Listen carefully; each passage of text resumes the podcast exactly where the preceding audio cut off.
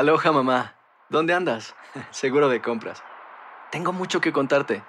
Hawái es increíble. He estado de un lado a otro con mi unidad. Todos son súper talentosos. Ya reparamos otro helicóptero Blackhawk y oficialmente formamos nuestro equipo de fútbol. Para la próxima te cuento cómo voy con el surf y me cuentas qué te pareció el podcast que te compartí, ¿ok? Te quiero mucho. Be All You Can Be, visitando goarmy.com diagonal español.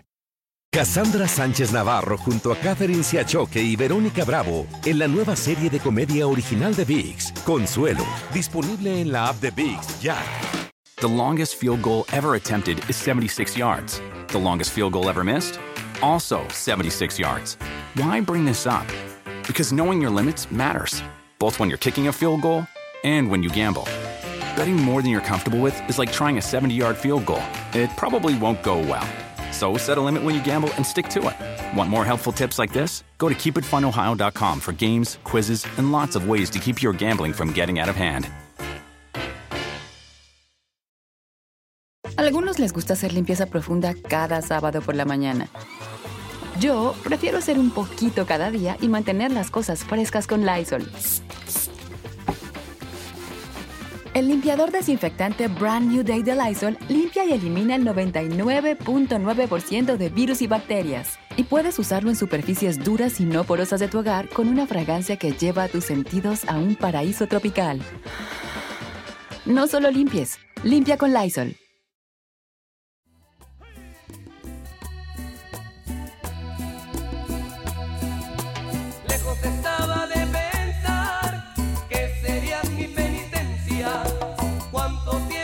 Regreso con Buenos Días América. Vivimos tu pasión aquí en División Deportes Radio. Así es. Y usted lo escuchó. Estamos de regreso, de costa a costa. Buenos días, América. Andreina Gandica está en Miami, el doctor Mejía Torres en la mesa de trabajo en los estudios de Nueva York. Andreina, ¿cómo tú estás? Excelente, Hino Gómez. ¿Y ustedes por allá? Bien, bien. Un poco preocupados estamos. ¿Por qué? ¿Qué pasó? Cerca estaba el doctor Mejía y un servidor. Estábamos hablando de lo que está ocurriendo en Irán y, y cómo eh, lo desafiante que está el gobierno de Irán diciendo, sí, estamos violando las leyes y qué. El acuerdo que firmamos lo estamos violando, estamos enriqueciendo uranio a un nivel más alto de lo que se acordó y no nos importa. Pero qué bueno que tenemos con nosotros a Guillermo Alberto Hidalgo, experto en seguridad, para hablarnos un poco acerca del terrorismo islámico y más específicamente el terrorismo islámico en América Latina. Guillermo, bienvenido nuevamente a tu casa. Buenos días, América. Muy buenos días a todos ustedes y muy buenos días a todos nuestros hermanos hispanos que nos están escuchando de costa a costa en la Unión Americana. Eh, ¿Hasta qué punto llega la amenaza del terroris- de terrorismo islámico eh, en Latinoamérica? Sabemos que hay vínculos entre que estableció Chávez hace mucho tiempo con el expresidente iraní y también después siguió la relación Maduro. ¿Hasta qué punto puede jugar aquí un papel clave eh, Venezuela en todo esto? Bueno, esto es más añejo que eso. Recordemos que efectivamente, como bien lo comentas, el ya extinto presidente Hugo Chávez hizo un tratado de libre comercio con Irán eh, para cuestiones energéticas y armamentísticas, pero la amenaza del terrorismo islámico en América Latina es más añeja. De hecho, eh, uno de los problemas que tenemos hoy en día es que es innegable que eh, nuestras fronteras son muy, eh, no tienen intercomunicación entre ellas, las autoridades fronterizas de los diferentes países, y la información pasa muy lentamente. Después del 11 de septiembre, una de las eh, eh, preocupaciones de Estados Unidos era esto, la permeabilidad de nuestras fronteras. Y desgraciadamente, eh, el, el presidente Trump, el 22 de octubre del 2018, lanzó un Twitter donde decía que desgraciadamente con la caravana migrante también venían terroristas. Eh, para los las personas que estén o no de acuerdo con el presidente Trump, eh, muchos lo tacharon de exagerado, ¿no? Sin embargo, eh, eh, recordemos que el 20, eh, perdón, hace dos semanas, eh, el 24 de junio se dio a conocer que tres, ter- tres eh, combatientes del Estado Islámico habían sido detenidos en Nicaragua y eh, trataban de pasar a México para después internarse en Estados Unidos. Esto es una amenaza real eh, que no es la primera vez que ocurre, pero desgraciadamente nosotros al imaginarnos terrorismo islámico nos imaginamos problemas como los que tú muy bien comentabas en Irán, en, en el Medio Oriente y que estábamos muy lejos para que para que nos afectara. Y desgraciadamente recordemos que el terrorismo eh, no afecta solamente al país, es decir, ellos, su principal objetivo va a ser llegar a Estados Unidos para, para generar un acto terrorista, sino que pueden quedarse en cualquier país de América Latina que tenga un interés eh, sobre Estados Unidos para generar un acto terrorista. Es decir, es una situación real que debemos de darle mucha importancia y desgraciadamente nos guste o, o no, el presidente Trump tenía razón. Es decir, dentro de la caravana migrante hay personas con otro tipo de intereses que se vuelven un peligro real e inminente para Estados Unidos y para cualquier otra de las naciones de la región. Ok, una, an- antes de ceder los micrófonos a mis colegas, primero, primero que nada, gracias por señalar que esto es una situación añeja.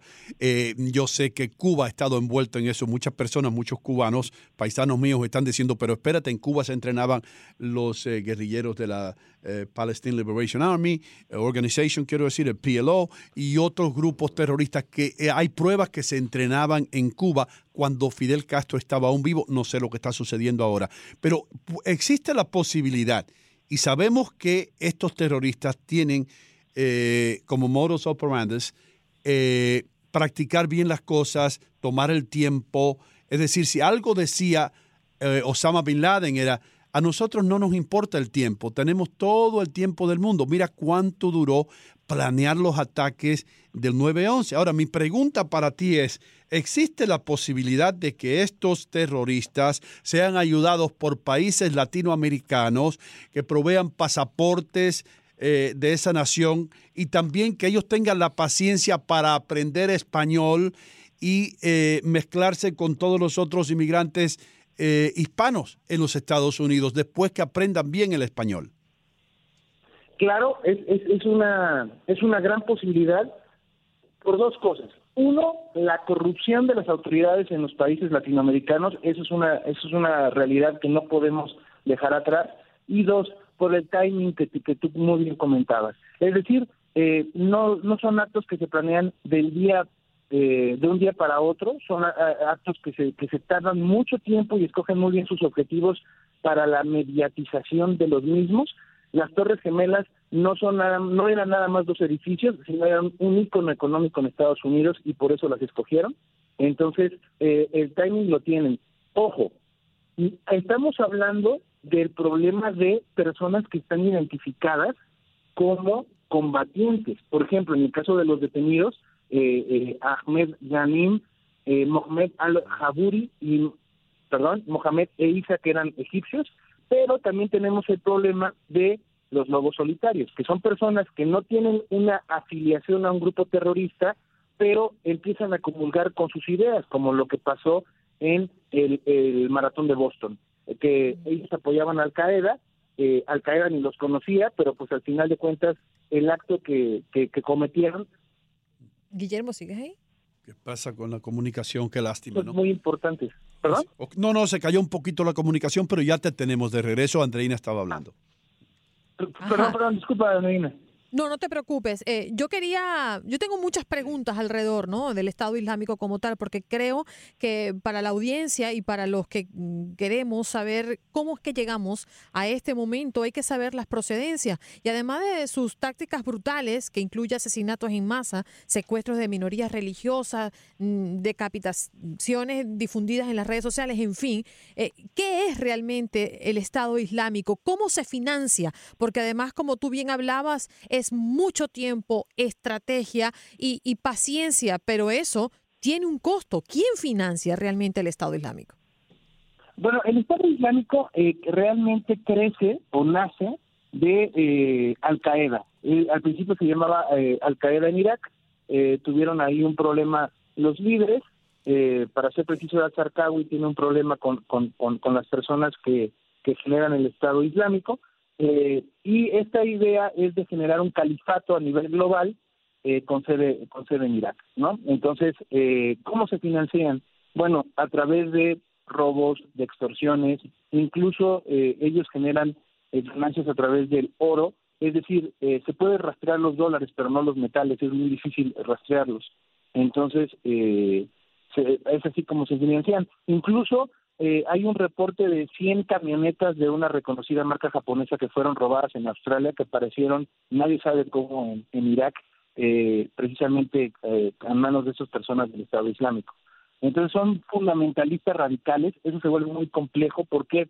Porque, eh, por ejemplo, en México estamos acostumbrados al narcoterrorismo, a actos terroristas que generan personas con el de- del narcotráfico. Pero el terrorismo islámico es completamente diferente porque están dispuestos a morir por una idea y eso es más complejo de, de- de identificar y de erradicar. Y como bien comentaban, el problema es que se pueden camuflajear con, con, con, con cualquier país latinoamericano, aprender las costumbres, aprender el idioma y pasar desapercibido. Guillermo Alberto, a propósito de América Latina y estos ataques de grupos islámicos, yo sé que tú tienes eh, eh, en tu agenda tal vez el análisis de aquel caso que, que ocurrió en Argentina con la Asociación Mutualista Israelita, que era el grupo, el 1994. grupo AMIA. Esos grupos terroristas, ¿te acuerdas aquel coche bomba? Y bueno, que, toda, eh, que mataron hasta el fiscal por la investigación. ¿Esos grupos todavía pueden estar ahí en América del Sur? Están, es innegable que están. El problema aquí que tenemos es lo lento que son los servicios de inteligencia en América Latina. Es decir, eh, por ejemplo, con estas tres personas, primero se pensó que estaban en México y en México se hizo una super alerta, ya no era roja, era fluorescente para identificarlos y después se dieron cuenta que ya habían sido de- eh, detenidos en, en Nicaragua, pero habían entrado por Costa Rica. Es decir, ¿cómo si ya estaban identificados como terroristas incluso por la Interpol? ¿Cómo es que llegaron a Costa Rica y cómo es que cruzaron a Nicaragua? Entonces, eso habla de, de una deficiente de un deficiente sistema de intercomunicación entre naciones y de los servicios de inteligencia. Bueno, en Venezuela se dice que hay militantes terroristas del grupo Hamas. Eh, creo, ¿cómo se llama el otro grupo? Aparte de Hezbollah hay otro más. Eh, sé que están ahí. ¿Eh?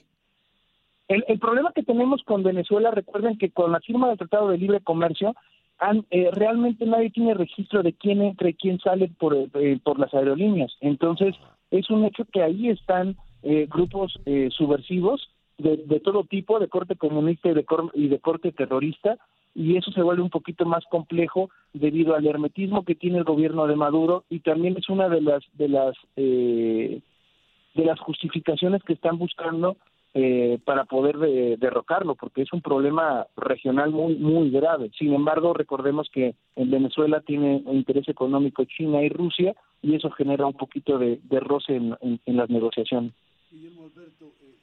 Guillermo Alberto, ¿crees tú, tú que eres mexicano, eh, que México tiene eh, eh, la estructura y tiene las organizaciones de inteligencia para combatir esto, para investigar, para arrestar a aquellas personas que, que tienen, como ya dijimos, todo el tiempo del mundo para planear un ataque a los Estados Unidos? Miren, en México es una es una situación sui generis porque tenemos mucho apoyo de parte de Estados Unidos, tenemos personal muy bien capacitado, pero existen demasiados egos entre organizaciones. Es decir, desgraciadamente la Marina no se habla con el Ejército, eh, estos dos no se hablan con las policías porque eh, los ven como menos. Entonces, eh, mientras que no entendamos que todos trabajamos para lo, lo mismo en diferentes ámbitos, que es la seguridad, eh, no vamos a poder llegar a nada. Eh, afortunadamente estas personas fueron detenidas en, en- en- Nicaragua. Sin embargo, recordemos para los eh, hermanos latinos que conocen la frontera sur de, de México, eh, la frontera sur y una, coladera, y una coladera son exactamente lo mismo. Entonces, mientras que no fortalezcamos eh, y dejemos de egos eh, y protagonismos, pues no vamos a llegar a ningún lado. Entonces, el, el peligro es real, muy real. El peligro es real y nos guste o no, estemos de acuerdo o no, el presidente Trump tenía razón desde hace un año. Y es más, no desde hace un año. Este problema surgió de- a par- después del 11 de septiembre. Es una- un peligro real, actual e inminente y si no nos ponemos eh, a trabajar cada quien en nuestro que nos corresponde, eh, pues vamos a tener este tipo de problemas y podemos tener empezar a tener ataques terroristas ya declarados en América Latina. Wow, hermano. Guillermo Alberto Hidalgo, muchísimas gracias por estar con nosotros nuevamente, como siempre, hermano. Gracias por tu participación brillante, eh, tu exposición. Eh, ¿Quieres mencionar cómo te pueden seguir en las redes sociales aquellas personas a quienes les interesa este tema? Claro que sí, eh, en- en Facebook estoy como con mi nombre completo, Guillermo Alberto Hidalgo Montes. Y me pueden buscar también en el blog de la seguridad, que es donde escribimos eh, eh, frecuentemente en la semana y como siempre es un honor que, que, que me inviten y estamos a sus órdenes. No, todo lo contrario, hermano, es un honor para nosotros tenerte aquí. Gracias por toda esa información. Que tengas un buen día. Gracias. Thank you.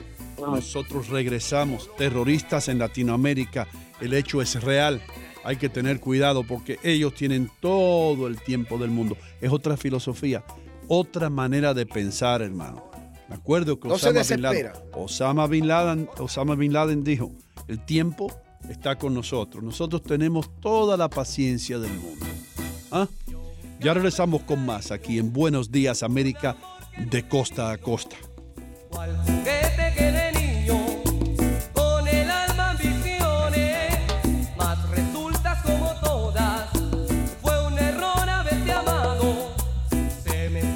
Programazo de Buenos Días, América.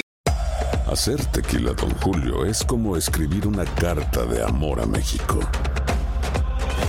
Beber tequila, Don Julio, es como declarar ese amor al mundo entero. Don Julio es el tequila de lujo original, hecho con la misma pasión que recorre las raíces de nuestro país. Porque si no es por amor, ¿para qué? Consume responsablemente. Don Julio Tequila, 40% alcohol por volumen, 2020. Importado por Diageo Americas, New York, New York. Si no sabes que el Spicy McCrispy tiene Spicy Pepper Sauce en el pan de arriba y en el pan de abajo, ¿qué sabes tú de la vida? Para, pa, pa, pa. Cassandra Sánchez Navarro junto a Catherine Siachoque y Verónica Bravo en la nueva serie de comedia original de VIX, Consuelo, disponible en la app de VIX ya. Algunos les gusta hacer limpieza profunda cada sábado por la mañana. Yo prefiero hacer un poquito cada día y mantener las cosas frescas con Lysol. El limpiador multiusos de Lysol limpia y elimina el 99.9% de virus y bacterias. Y puedes usarlo en superficies duras no porosas de la cocina, baño y otras áreas de tu casa. No solo limpies, limpia con Lysol.